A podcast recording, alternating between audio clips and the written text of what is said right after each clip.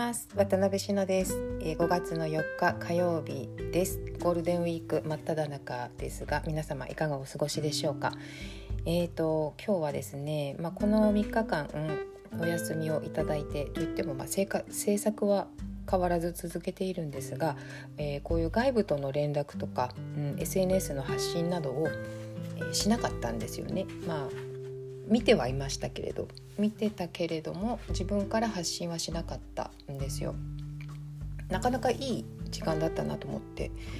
えー、そういう時間定期的に取るのは大事ですね。なんか月始めとかやってみようかななんて思ったりもしましたあの土日は基本そのようにはしているつもりなんですがやっぱりなんとなく連絡いただいたら連絡を返したりとか、えーと、SNS でもコメントいただいたらなんかそれに返したりとかまあ気が向いたら私も発信したりとかそういうことしてましたけどもうそういうこと一切しませんっていう時間を作るってなんかいいなと思いましたっていうのは結構やっぱりこう自分の内内に入っていくんですよね。うんまあもともと私はこう自分の中に入ってって考え事をするのがすごく好きなので、えー、そういう時間を取るのはとてもいいなと感じました。でその中で2つほどうん思い思ったことを今日はお話ししたいと思うんです。その文様に関連してなんですがもちろん今日はだから文様の6回目になりますかね。うん、えっ、ー、とまずね一つがうんそのなんだろう文様に呪術的なこととかこう精神性とか、まあ、シンボルみたいなことが、えー、意味付けされているっていうのはもう歴史的に見てもそれは紛れもない事実だと思うんですけれども私は前にも言ったようにその事の起こり文様の本当に根源的な起こりってえ何かこう呪術的な意味を持たせたいからこの模様を入れようとかそういう思考にはならないんじゃないかなっていうふうに感じていて本当に本当に本当に初めはただ単にすごく暇だったんじゃないかなって思ってるんですよね。でえーとまあ、前にも紹介した「プリミティブアート」という分厚い本の中にそういった記述がありまして今となってはねちゃんと何ページの何行目って書き残しておけばよかったなと思うんですけどどこってお知らせできないんですがあのえっとやっぱり初めは模様はなかったんだけれどもそのなんかこう模様を施した本当に最初は縁取りだったんじゃないかっていうことをが書かれていたんですよ。でそれはすごく納得がいきますよね。私も無地をたくさん去年折ったんですけれどその中でやっぱりとうとう最終的に縁取りをしたくなっちゃって縁取りしちゃったものがありまして まあしちゃったっていう言い方は良くないですけどね出来上がったものは素敵なものができたのでいいんですけれどあの縁取りしたくなるんですよ。どうしてもやっぱ縁をねなんかしたくなる。であのその辺はこう人間的なこう精神性の表れなのかもしれないんだけど縁ってすごく大事ですよね。おそらくいろんな意味で大事なんですよ。うん、だと思う、まあ、そう思う根拠はまだもうちょっと他にもあるんですけれどこの連休の中で仕入れた私の情報の中でこう思い当たるねあのことがあって、まあ、今日はそれは話さないけど、まあ、後々話していくと思うんですけれどやっぱ端っこというか縁っていうのはすごく大事な意味があってでそこうんとなんかこう境界線みたいなところになんか線を引きたくなるっていうのはもう人間のどうしようもない差がなのかなっていうふうに感じました。うんなんか縁取りが最初だろうっていうことを言われていて。でまあそこから始まってどんどんどんどんその技巧的なことがされていくように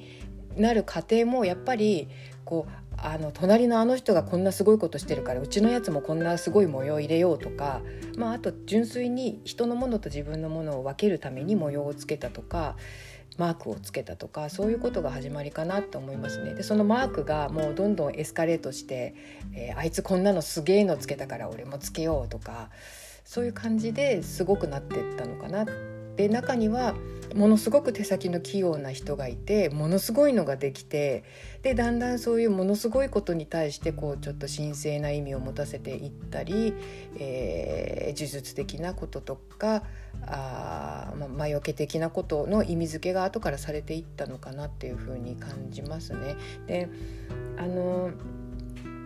なんていうかなまあ、現存しているそういう、まあ、例えば土器のね火炎型土器とかそういったものに、まあ、今の現代の人たちから見たら、えー、呪術的な意味があったろうというふうに意味付けをしているしまあきっとそうだったのかなという気もしますがいきなり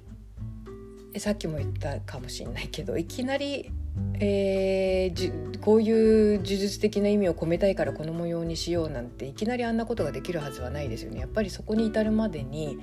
すごい長い年月かけて積み重ねてきたその技術の積み重ねってあったはずですよね。すでにそういうことが技術としてできるようになっていたからこそ、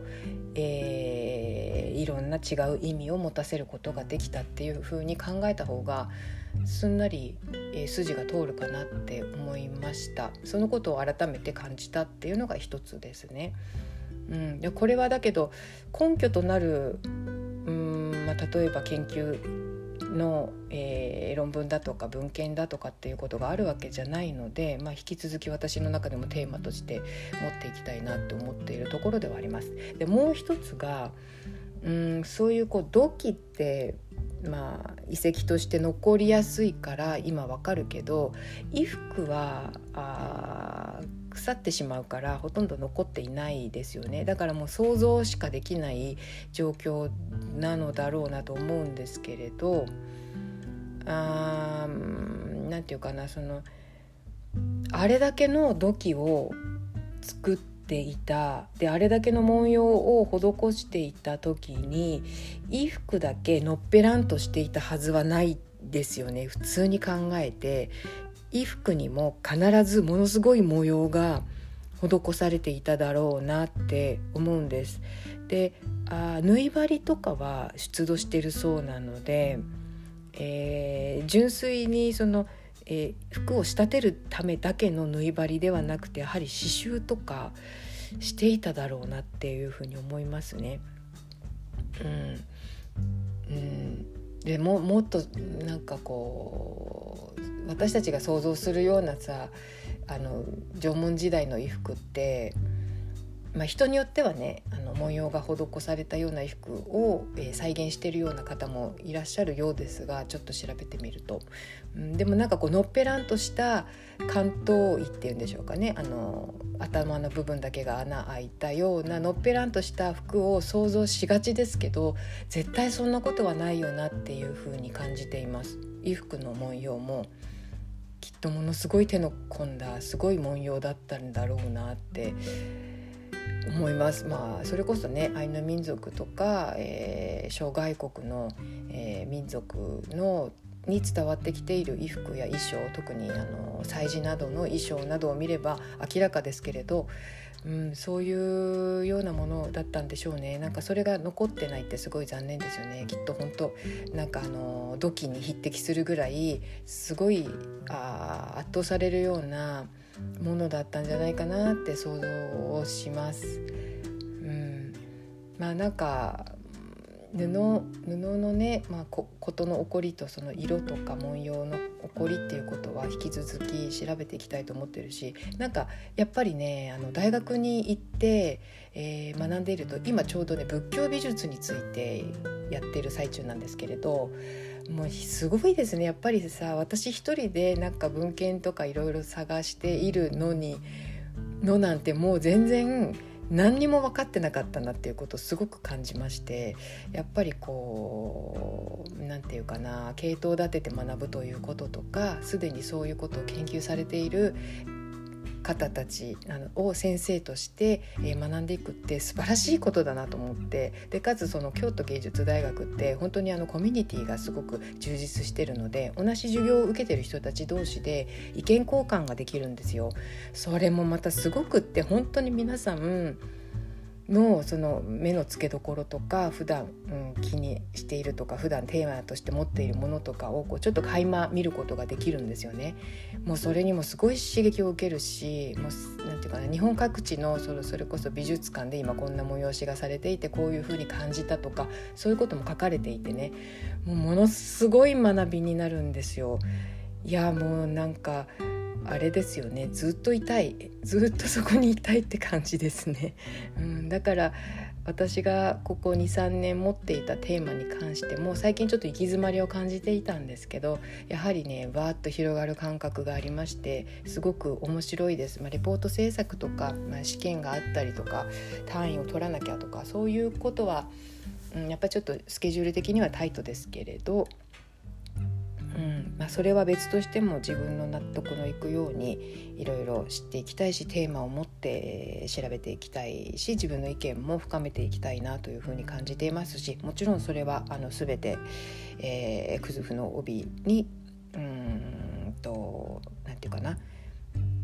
反映させて、えー、制作するものも深めていきたいというふうに感じています。はいということで、えー、今日はゴールデンウィーク明け第1回目の色と文様の続きのお話でしたまた明日から、えー、土日を除く